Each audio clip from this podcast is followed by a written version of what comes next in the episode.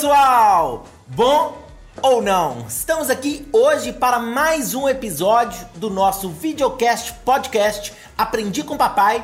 Hoje trataremos sobre um tema muito importante, que é a competência 2 na redação do seu Enem. Estamos aqui com a Maria Raquel como nossa convidada. Ela vai se apresentar para vocês daqui a pouquinho. Antes, só preciso falar sobre isso que você está escutando aí no fundo. Olha que coisa boa. Tá vendo esse som de qualidade? Você está escutando de Souza. O de Souza é um artista de Minas Gerais, de Belo Horizonte, e ele toca principalmente em MPB com uma pegada muito legal. O de Souza, ele vai ser hoje nosso playback. Até então a gente tinha uma vida tão maluca, tão corrida e com tanto desperdício. E todo mundo gastava além da conta, eu que pago a minha conta e ninguém tem nada com isso. A energia, a madeira, os metais. Quero deixar claro para você que você pode entrar em contato comigo, eu gosto muito e sou carente. Você pode entrar em contato comigo no e-mail aprendicompapai@gmail.com. Você pode também me procurar no Facebook por Marcelo Batista, que você vai me encontrar também. E você pode me encontrar também no Facebook com a página Salinha de Redação Prof. Marcelo Batista. Entre também no aprendicompapai.com.br para que a gente possa trocar uma ideia. Beleza? Hoje eu tô aqui com a Maria Raquel. Maria Raquel! Oi! Se apresente para a galera, por favor. Oi, gente. Eu sou Maria Raquel, também professora de redação, amiga e colega desse figura aqui. Perfeito. A competência 2, gente, ela sem dúvida nenhuma, quando a gente pensa no aluno, é a competência que o pessoal tem mais dúvida. O que, que o pessoal fala frequentemente? Nossa, quando você fala de norma culta, eu sei que a competência 1 um, sei o que, que significa. É só não cometer erro de português, digamos. Quando você fala em competência 3, eu sei que é argumentação, eu sei que argumentar é importante, eu sei que é defender as ideias. Quando você fala de competência 4, você fala de coesão e coerência, da organização das ideias no texto, evitar repetir palavras, usar vários conectivos. Eu conheço que é a competência 4. A 5, que já é famosa, proposta de intervenção. Todo mundo conhece, sabe da importância e escreve muitas propostas no texto. Agora, quando chega na competência 2, geralmente o pessoal fala: Meu Deus do céu, o que, que é isso? O que, que estão querendo de mim? Eu estou perdendo ponto nessa competência, mas eu nem sei o que, que eu tenho que fazer. É uma das competências mais interessantes para a gente conversar com o aluno a respeito. Pelo menos comigo, isso acontece muito, né? O que, que é a competência 2? Geralmente, você deve escutar isso também, né? Quando o aluno te pergunta o que é a competência 2, geralmente você fala o quê? Me conta o que você fala que eu te conto o que eu falo também, só para ver se a gente tá junto. Vai lá. Primeira coisa, competência 2 analisa três elementos do seu texto: os limites estruturais da dissertação, analisa o repertório sociocultural, interdisciplinaridade e analisa também a forma como se abordou o tema, se você compreendeu de forma ampla e muito específica também aquele tema. Né, não adianta nada a gente sair falando de violência sem fazer o recorte de gênero e sem também colocar toda a questão da persistência, da permanência, da questão histórica também. Né? Então, compreender muito bem esse tema sem esquecer da coletânea de texto motivador, que exige um uso inteligente, um uso muito bom também. Isso é a competência 2, é isso que eu respondo para os meus alunos. E você? Exatamente. Eu falo a mesma coisa e acrescento alguns detalhezinhos assim. Quando a gente fala de estrutura, eu sempre peço para os meninos lembrarem o seguinte: o seu texto ele tem que literalmente estar completinho. Ele tem que ter uma introdução, nessa introdução apresentar contextualização com tese, tem que ter argumentação e nessa argumentação você você vai defender o ponto de vista e lembrar de fazer uma problematização, para lembrar depois lá embaixo de fazer a nossa querida proposta de intervenção. Lembrar de todos esses elementos. Conto para eles também sobre as questões de interpretação, análise do tema. Falo sobre a importância de tentar perceber cada detalhezinho nas palavras, né, para saber se tem alguma palavra esquisita ou não no tema que pode atrapalhar. No caso do seu, por exemplo, seria a persistência, né, que gerou muita polêmica na época. Fala um pouco sobre essa questão de lembrar de ser o máximo possível interdisciplinar e lembrar, obviamente, de utilizar é, a capacidade ou o repertório sociocultural que ele tem sobre os diversos assuntos, além, obviamente, da questão da coletânea. Uma coisa que a gente vê sempre quando a gente conversa com os meninos é aquele aluno que a gente brinca que é o menino meio pé de página. Aí a gente fala assim: nossa, competência 2 é importante pra caramba você usar outras áreas do conhecimento. Aí o menino perde noites de sono decorando artigos da Constituição, decorando frases de diversos pensadores e tentando utilizar aquilo no texto, às vezes de uma maneira meio estranha. Você já percebeu isso também? Que muitas vezes o aluno acaba decorando coisa demais, tentando jogar no texto sem conseguir articular? É, com certeza. Muitas vezes também a gente já. Vou usar aqui uma frase filosófica que eu aprendi, mas não consegue estabelecer uma relação de fato daquela, daquela frase filosófica com o argumento que ele está defendendo. Aí fica aquela coisa muito esquisita, né? Uma frase filosófica que não explica, não fundamenta a problematização que ele quer colocar. Ah, porque é bonito colocar Durkheim. É bonito, mas o que, como que aquilo te ajuda a entender a argumentação? Como que aquilo te ajuda a defender o seu ponto de vista? Isso que é importante. Muitas vezes os alunos esquecem. Vão muito mais na questão de, ah, coloquei aqui, ó, um, dois, três, quatro interdisciplinaridades. Beleza, destruir. Não é bem isso, né? Será que essas quatro estão produtivas ou não? Estão lá de enfeite, como um acessório, né? É aquela coisa importante. Sempre que você utilizar repertório sociocultural no texto, você tem que se lembrar que você não está assim, literalmente contando o que você sabe sobre determinado assunto. Você tem que usar aquela, aquela frase, aquela palavra, aquela ideia que você está utilizando como repertório e relacionar muitas vezes a sua argumentação, relacionar a ideia que você está trabalhando. O objetivo do Enem, ao falar que você tem que ser interdisciplinar, não é que você pegue para dar uma aula sobre determinado assunto. O objetivo do Enem, quando diz que você precisa ser interdisciplinar, é que você consiga mobilizar as várias áreas do conhecimento em prol da sua argumentação.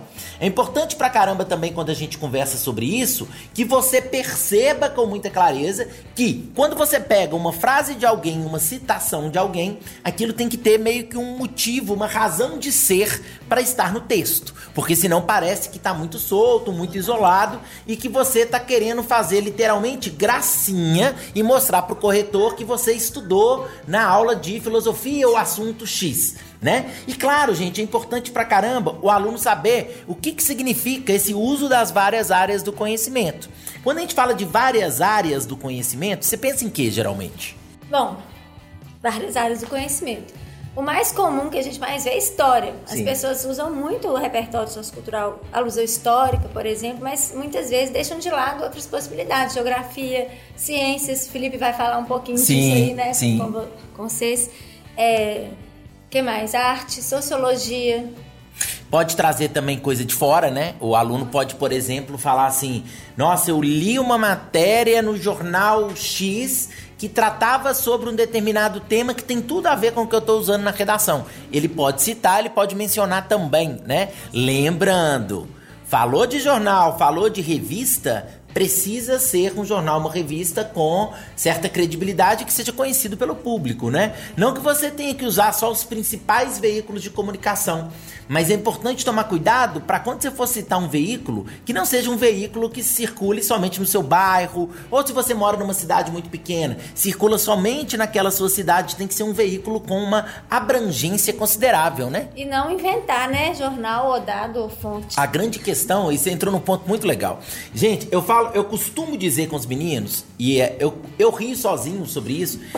Os meninos, eles perguntam pra nós em sala, em uma semana eles falam assim: posso inventar um dado, uma fonte? Aí você fala, meu filho, não pode inventar.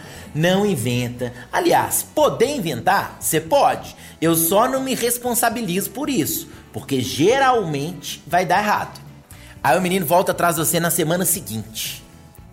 Professor, pode inventar? Eu falo, pô, bicho, você me perguntou semana passada. Eu te falei que não podia. Não, mas, mas se eu quiser, pode? Eu falo, Gente, entenda o seguinte: essa regra, ela não vai mudar, tá? Então, assim, você não pode inventar dado ou fonte. Se você inventar, você corre o risco de ser descoberto.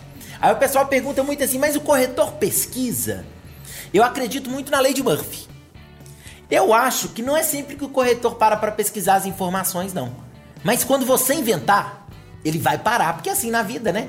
Quando você fica na dúvida entre duas questões, você já reparou que estatisticamente você teria 50% de chances.